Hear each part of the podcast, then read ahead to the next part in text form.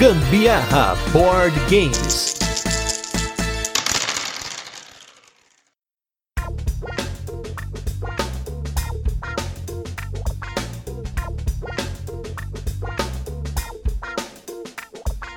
Fala galera, beleza? Aqui é Gustavo Lopes. Eu sou a Carol Guzmão e esse é mais um episódio do Gambiarra Board Games, o seu podcast sobre jogos de tabuleiro que faz parte da família de podcasts Papo de Louco. E nesse 83 episódio de resenhas e curiosidades, vamos falar sobre mais um jogo da série de jogos do Vital Lacerda, um jogo no qual você fará a curadoria de obras de arte e todos os trâmites dentro do negócio da arte em The Gallerist. Mas antes, vamos para os recadinhos e os destaques da semana e logo a gente volta com a nossa resenha, onde vamos explicar o jogo, comentar como funciona e depois passaremos para as curiosidades, nossa experiência com ele e a nossa opinião. E nos destaques dessa semana, queria comentar sobre as lives que nós já participamos e vamos participar aí. Em primeiro lugar, teve a live do Covil sobre o top jogos da Conclave, que eu participei junto com o Jean e o Paulo lá, foi muito bacana. Para quem me conhece sabe qual é meu top jogo da Conclave, né? Acho que tá meio óbvio aí, vou dar uma dica aí, Fister, né? Enfim. Também participei da live do Boards and Burgers, aí a gente fez um top todo mundo lá de 2020, coisa que eles não fizeram. Então a gente fez em conjunto lá, foi muito bacana. E por fim, estarei no final de semana dessa, desse podcast, se você que está ouvindo aí no dia que ele saiu, dá tempo de ver, estarei às duas horas da tarde lá no Boards Burgers novamente para falar dos nossos hypes 2021 Brasil, hein? Então vou estar tá lá com o pessoal do Boards Burgers no Board Game São Paulo.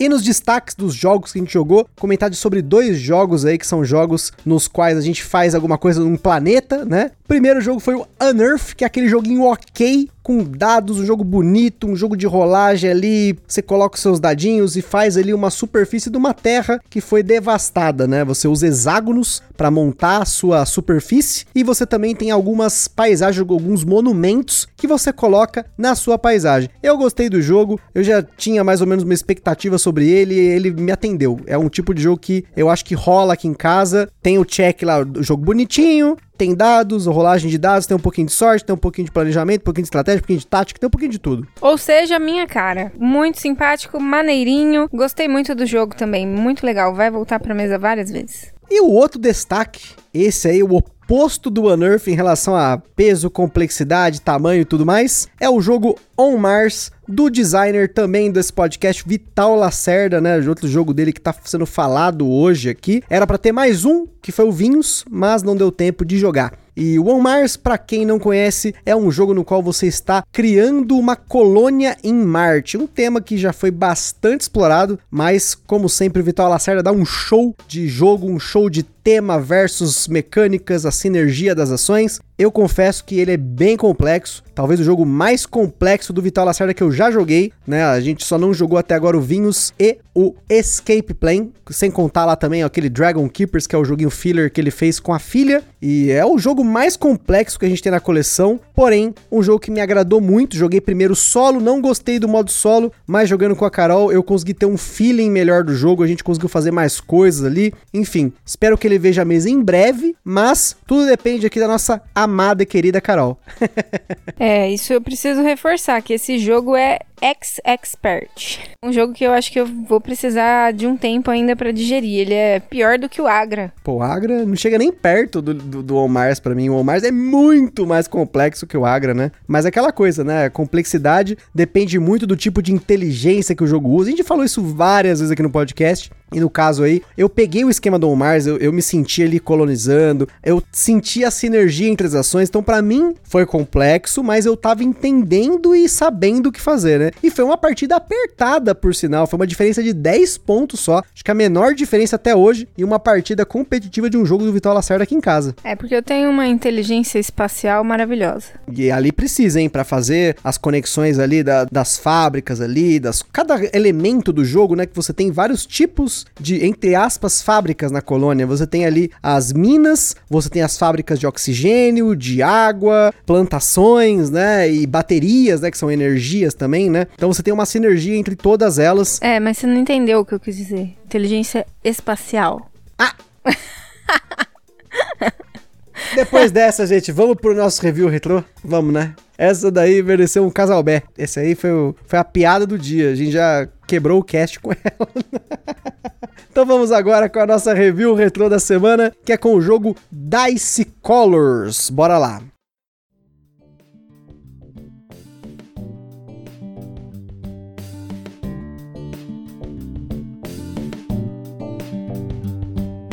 Dice Colors foi o primeiro protótipo que apareceu aqui no nosso podcast dos nossos brothers Thales e Maurício, que fizeram um jogo de alocação de dados, né? Você reserva os seus dados em cartas para você tentar coletar essas cartas, que elas começam com uma dificuldade menor, ou seja, você precisa de menos dados, elas dão menos pontos, e as cartas que precisam de mais dados dão mais pontos. Um fillerzinho bem maroto, ainda mais em dois jogadores, ele joga bem rápido, e você tem o twist do jogo, que era um, é um dado que ele tem alguns efeitos, né? Nós temos uma das poucas cópias impressas desse protótipo, né? E infelizmente, né, com a, até mesmo com a pandemia, a gente estava até incentivando o Thales e o Maurício a tentar fazer alguma coisa desse jogo, um financiamento coletivo, uma expansãozinha para ele, meta estendida, mas no caso aí a pandemia atrapalhou bastante, principalmente os negócios deles também lá com a Acessórios BG. Então a gente espera que no futuro eles desenvolvam esse jogo para que vocês possam ter acesso a um jogo que na minha opinião muito bacana. A gente não teria colocado aqui no podcast um protótipo se ele não tivesse agradado não apenas eu, a Carol, mas também todo mundo que jogou esse jogo com a gente. Fiquei com saudade, fiquei com vontade de jogar ele de novo. E esse jogo, ele, na época que a gente fez o podcast sobre ele, era bem a época que eu tava ali matutando o meu jogo. Fiquei, fiquei com vontade de voltar também a, a mexer na, no meu jogo. Vocês não sabem, mas já está pronto. Ah, é, Só é. que feito no papelão. Todas as peças lá, os tilezinhos recortados em papelão tal, mas tá dentro de uma caixinha de presente, tá legal. E ficou muito bom, só que tem que testar com mais gente. Sim, tem que fazer muito playtest com ele. Quem sabe aí até aprender a mexer no Tabletopia, no Tabletop Simulator, para tentar colocar esse protótipo online para jogar com pessoas fora do nosso círculo de jogo, né? As pessoas estão acostumadas com o nosso estilo de jogo, conhecem a designer aí no caso, né? Então, né? Senão o pessoal vai ser muito parcial. É, então, não pode. Tem que fazer uma jogatina com a galera de fora para ver se funciona o jogo e aí tentar balancear o jogo, né? Porque é um jogo assimétrico, né? Então tem que tentar dar uma balanceada no jogo, testar bastante, né? Então, quem sabe aí num futuro a gente volte a pensar nesse jogo que está sem nome, né? No, hoje ele é, aqui no BG Status ele tá como o jogo da Carol. e é meu. E agora vamos para o nosso jogo da semana, um jogão do Vital Lacerda, o The Gallerist.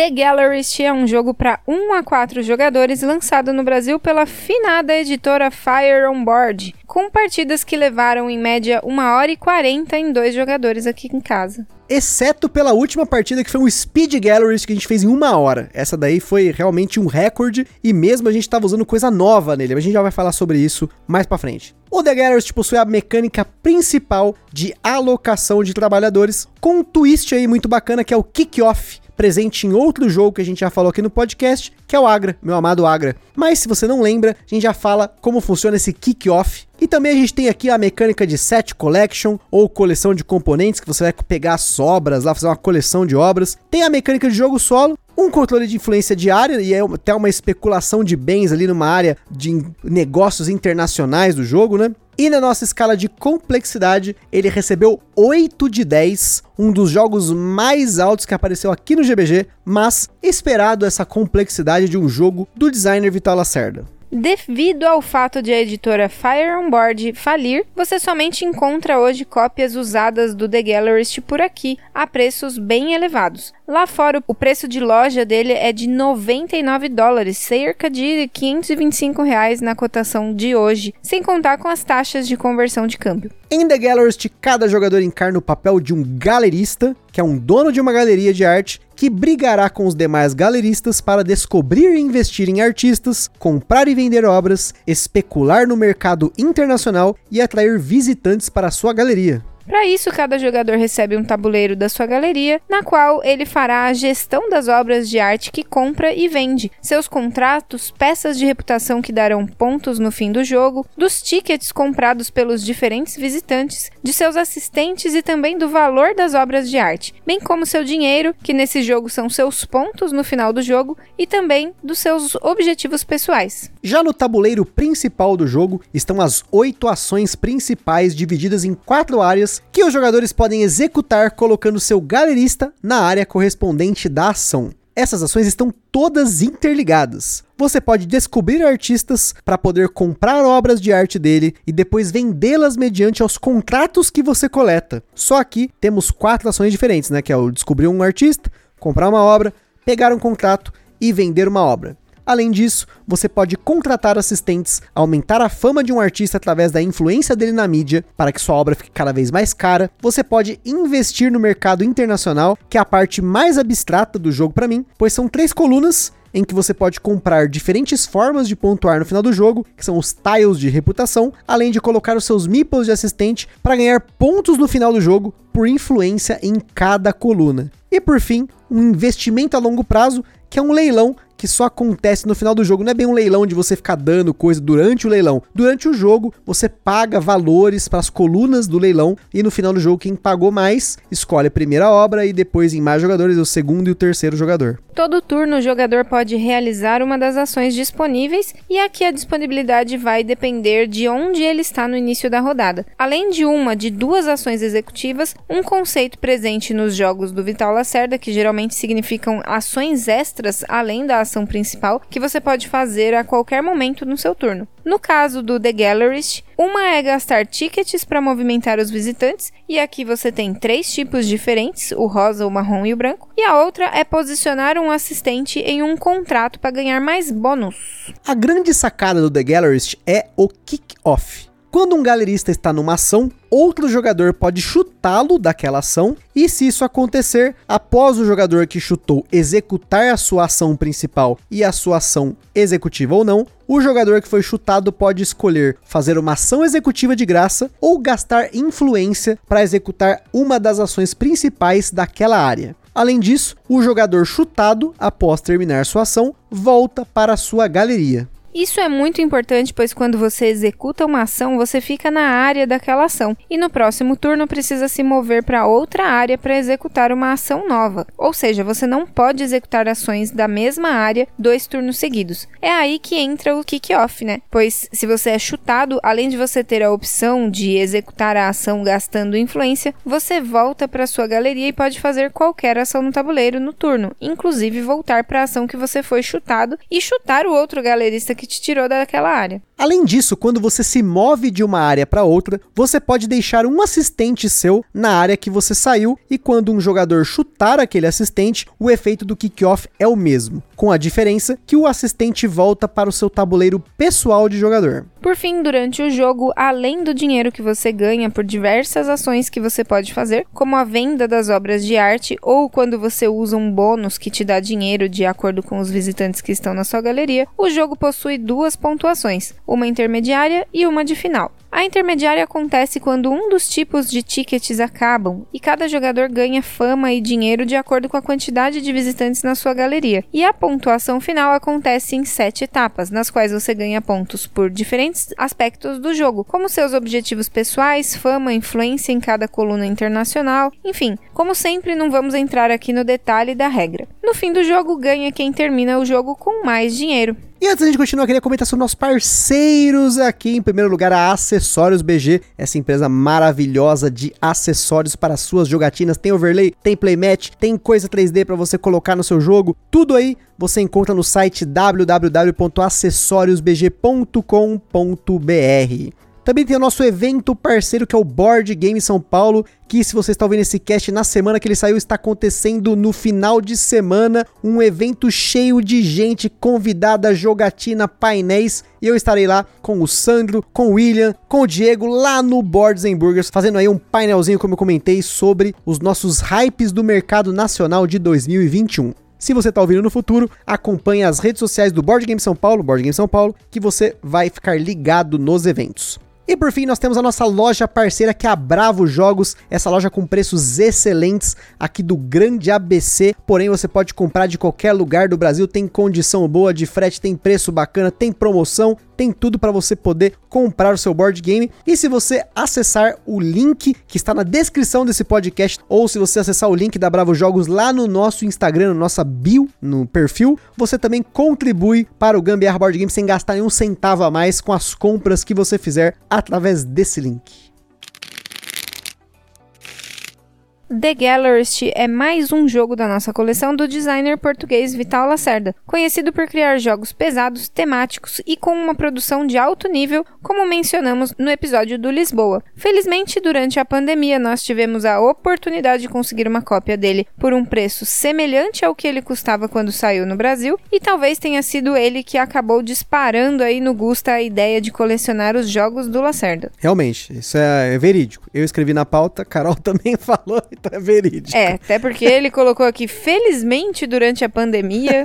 eu falaria isso com certeza. Foi, foi uma felicidade, né? E atualmente, na data que esse cast está sendo gravado, nós temos na coleção seis jogos do Vital Lacerda: Kanban, Lisboa, The Gallerist e CO2 na versão nacional, e Vinhos e On Mars na versão original deles da editora Eagle Griffon Games. Ainda falta o Escape Plan, o terceiro mais leve dele, seguido do Mercado de Lisboa, que está para sair, ó, mosaico. Talvez aí o segundo mais leve e o mais levinho que eu comentei, que é um joguinho de caixinha que ele fez com a filha, chamado Dragon Keepers. Sem contar, claro, com o Kanban EV, que ainda é uma incógnita para mim, se entra ou não aqui na coleção, porque eu gosto muito do tema de carros a combustão e o Kanban EV, apesar da produção maravilhosa, são carros elétricos, então eu tô na dúvida. Aqui vale a pena mencionar que o The Gallerist seria um jogo intermediário, pensando em peso, levando em consideração apenas os jogos do Vital Lacerda, visto que mais leve do que ele, só esses que a gente não tem e o CO2, talvez uma das versões do Vinhos, ainda vamos avaliar ainda nas nossas jogatinas. Carro elétrico ou de combustão, tanto faz. No fim, eles são de madeira.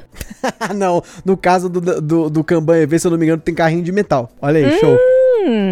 Legal. Sensação tátil, hein? Enfim, um ponto a ser comentado na versão nacional é a caixa do jogo. Pode parecer besteira, mas no geral esses jogos do Vital Lacerda têm muito mais componente do que vocês podem imaginar e tendem a ser bem pesados. E a caixa nacional do The Gallerist é muito ruim. Ela é bem fina e tem muita gente na época que ele saiu que reclamou da caixa rasgar, enfim, o famoso split corner, né, que é quando rasga bem no cantinho da caixa. Por hora, a nossa ainda está inteira, mas eu acho que era bom remendar ali com isolante.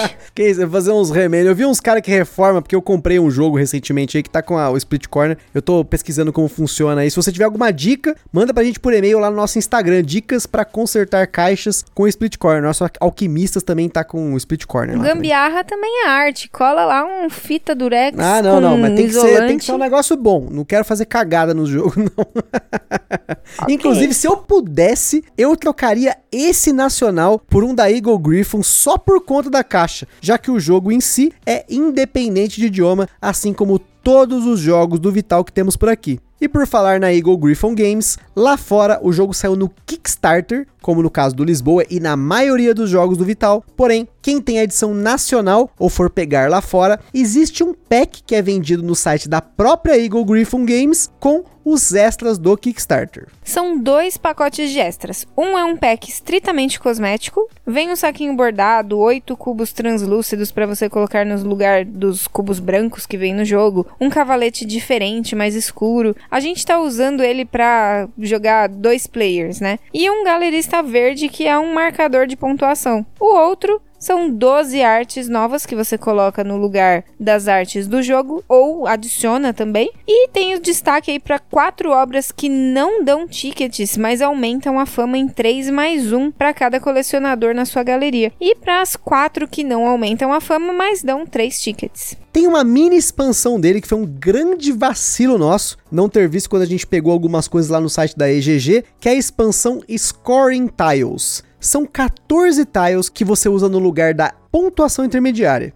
Você escolhe 3 dos 14 e isso muda bastante o jogo. Como sempre, a nossa gambiarra foi simular esses tiles e deu certo. Com isso, o foco dos jogadores em otimizar os visitantes na primeira etapa do jogo muda para algo totalmente diferente, algo totalmente novo, e dependendo da combinação de tiles, o jogo muda bastante. Como sempre, mais uma ideia super inteligente de expansão, como foi o caso da Queen Variant, né, do Lisboa, que são pouquinhas coisinhas ali que muda bastante um jogo nessa complexidade. The Gallerist é mais um jogo do Vital que conta com o design do Ian O'Toole, com uma iconografia impecável e um tabuleiro extremamente limpo. As cores não apenas usadas no jogo, mas também no manual ajudam bastante na identificação das regras ao consultar o manual, algo que depois da primeira partida a gente quase não precisou mais fazer. Aqui temos a mão do youtuber Paul Grogan, do canal Gaming Rules, responsável pela edição das regras em inglês. No jogo existem quatro tipos de arte: fotografia, pintura,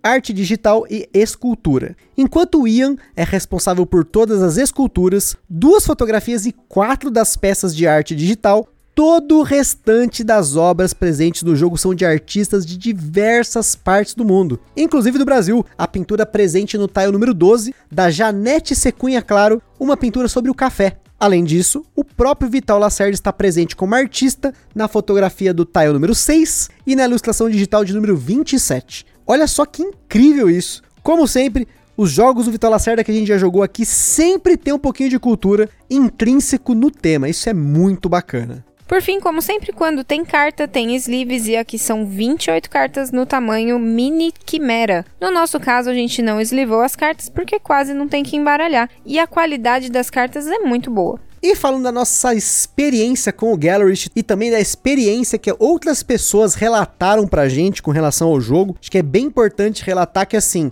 eu pensava que o fato de ter dois jogadores com uma mecânica de kick-off não seria tão empolgante que isso só seria empolgante com mais jogadores, mas depois de entender a sinergia das ações, eu percebi que assim o kick-off em dois jogadores é diferente. Você tem que saber usar muito bem os seus assistentes para você conseguir usar o kick-off. E também se você não usar tanto nessa mecânica, você pode se concentrar em usar a sua fama, a sua influência para outras coisas no jogo, né? Você muda um pouco a estratégia a um nível de ter menos interação, mais uso inteligente dessa trilha, que é uma trilha mista, que ela representa fama, influência e um pouquinho de dinheiro também você pode usar. Eu nunca usei o dinheiro dessa trilha, acho que a Carol também nunca. Mas depois que você pega mesmo a manha do jogo e até o esquema de você tentar antecipar a ação do seu oponente para que ele te kick, mesmo em dois jogadores, isso funciona muito bem. A última partida que a gente jogou de The Gallerist era um, um chutando o outro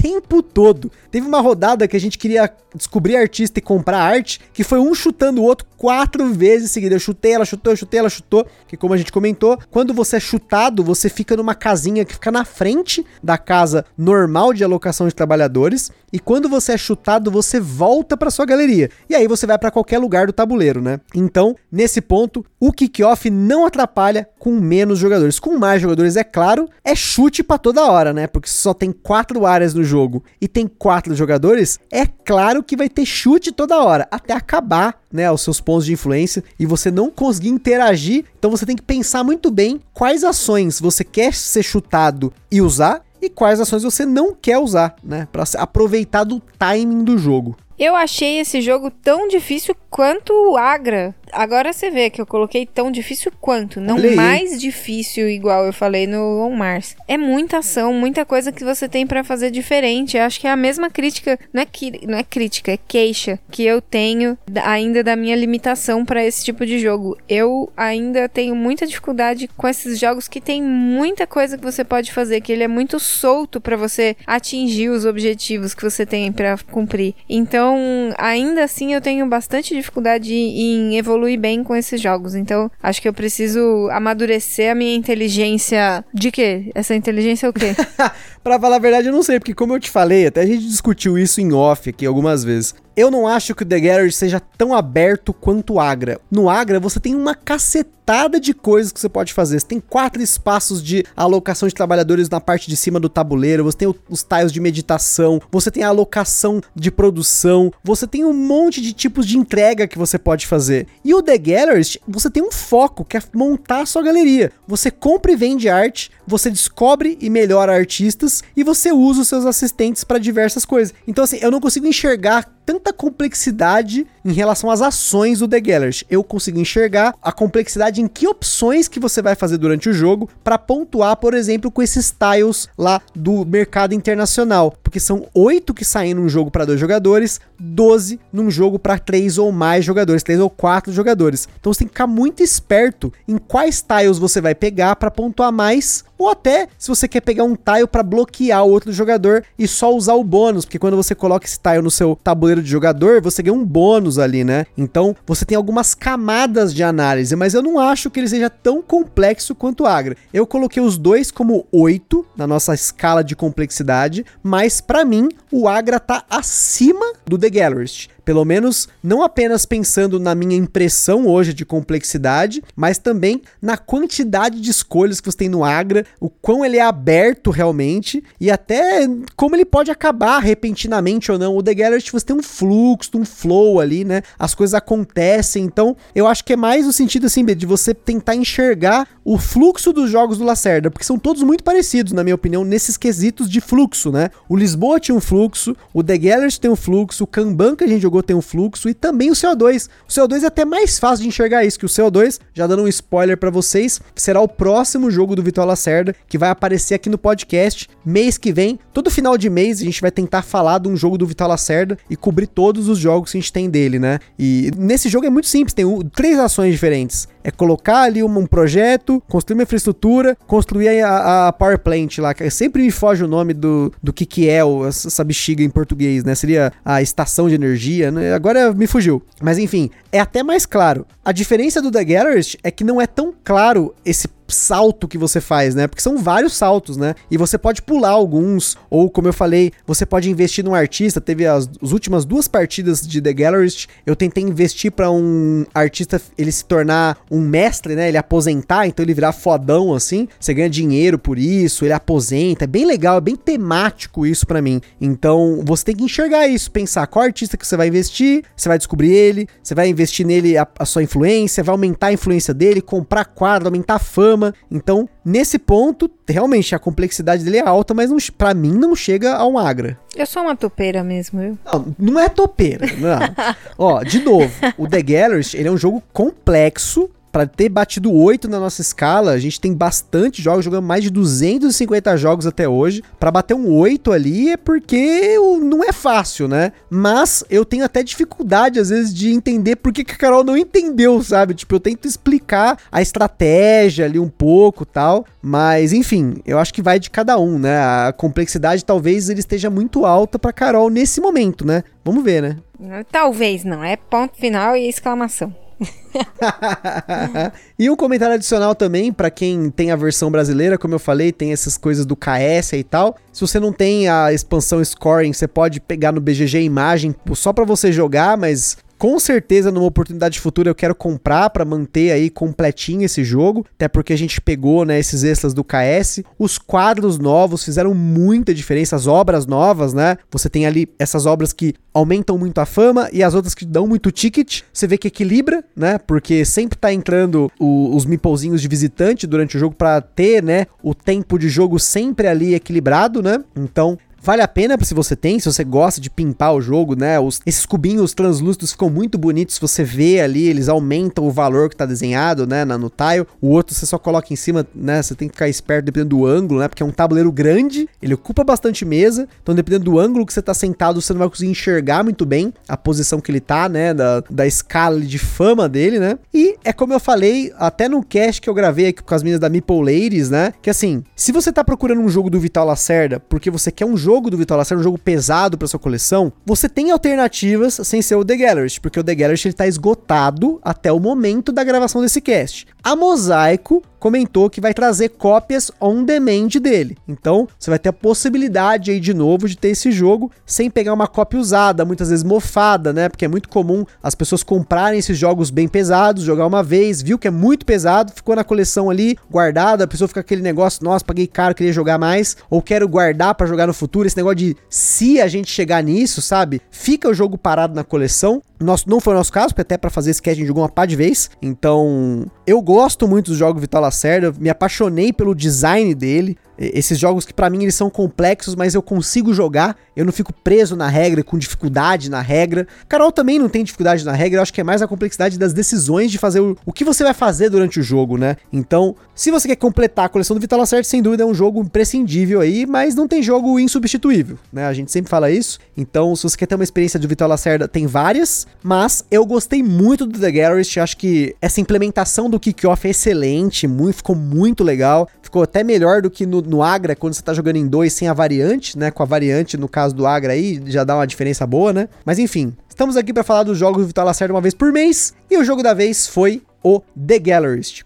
Ah, e até uma coisa, nossa, quase que eu deixo passar, gente. Não vou terminar sem comentar disso, até para fazer uma referência ao nosso último turno de comentários lá com o Butileiro, com o BH, que a gente falou dos rankings, né? O The Gallerist é o jogo melhor colocado no ranking do BGG do Vital Lacerda. O The Gallerist está na 56ª posição do top 100 do BGG, seguido pelo Lisboa, que está na 67, o On Mars, que está na 70, já está subindo aí, e os demais jogos eles estão abaixo do 100, né? Você tem o Vinhos na 112, o Kanban Drivers Edition, que é a edição que tem aqui no Brasil, que não é o EV, está na 173, enfim. É muito importante comentar isso porque eu entendo que as pessoas olham o The Gallery lá no ranking, né? Nossa, meu Deus, preciso ter o The Gallery que é o melhor jogo do Vital Lacerda em relação a ranking. A minha opinião pessoal é que eu prefiro Lisboa em primeiro lugar, On Mars em segundo, The Gallerist em terceiro, Kanban em quarto e o CO2 em quinto, mas o CO2 tá quase passando o Kanban, preciso jogar mais o Kanban e jogar mais o modo competitivo do CO2. Além disso, falta o Vinhos, né, que a gente não jogou e como eu já comentei mais de uma vez aqui no podcast, tem jogos que a gente não jogou do Vital. Então no meu ranking pessoal, é isso. Eu sei que a Carol gosta bem mais do Lisboa do que todos os outros, ela jogou bem melhor ele, enfim. Vamos ver aí o que, que o futuro nos aguarda. E apesar de ser uma informação temporal, né? Amanhã isso pode mudar, amanhã a gente pode jogar o Vinhos, o Escape Plan, sei lá, e mudar tudo, né? Mas é só um comentário atual sobre o que a gente acha e como é temporal essa coisa de rankings, né? Vocês podem ver aí ao longo dos próximos episódios dos jogos do Vital Lacerda se isso está mudando aí, até para você ter esse histórico, essa prova, né? Vamos dizer assim, né? Da temporalidade, da preferência das pessoas, dos rankings, dos hypes, né? Eu tô super hypado para jogar o Vinhos, né? Enfim, fica aí um pouquinho da nossa opinião quanto a essa ordenação do ranking do BGG e quanto a nossa ordenação pessoal no momento. No caso, a, mais a minha aí, né? Porque como eu falei, a Carol prefere mais jogos mais leves e desses daí, com certeza foi o Lisboa o melhor aí que ela curtiu.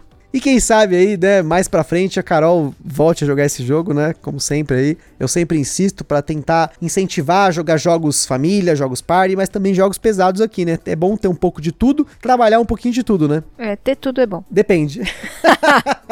Foi o que ela disse ou o que ele disse. E é isso aí, pessoal. A gente fica por aqui com mais um episódio do Gambiarra Board Games. Lá no site do Papo de Louco você encontra vários links para conhecer mais sobre o jogo e principalmente a opinião de outros criadores de conteúdo e também o tutorama lá do Luquita. Aquele abraço pro Luquita que não ouve podcast porque Luke todo hobby, que é um tutorial excelente de como jogar o The Garrist. E no nosso Instagram também tem fotos de algumas das nossas partidas do The Garrett. No caso, ele vai ter, quando sair o podcast, tem uma. E também tem o unboxing dele lá no nosso Instagram no IGTV. E como sempre, se você comprou, jogou alguma coisa aí que a gente tenha falado ou quiser sugerir alguma coisa pra gente conferir, manda mensagem pra gente no Insta ou no e-mail contato arroba papodelouco.com e se estiver jogando, marca a gente lá no Stories do Instagram que a gente ama curtir as fotos das jogatinas de vocês. E para quem tem alguma coisa relacionada a jogos de tabuleiro, quer fazer uma parceria, estamos aí. Compartilhe esse podcast com a galera no Facebook, Zap, Telegram e tudo mais. Espero que vocês tenham curtido. Um forte abraço e até a nossa próxima obra de arte. Hasta luego!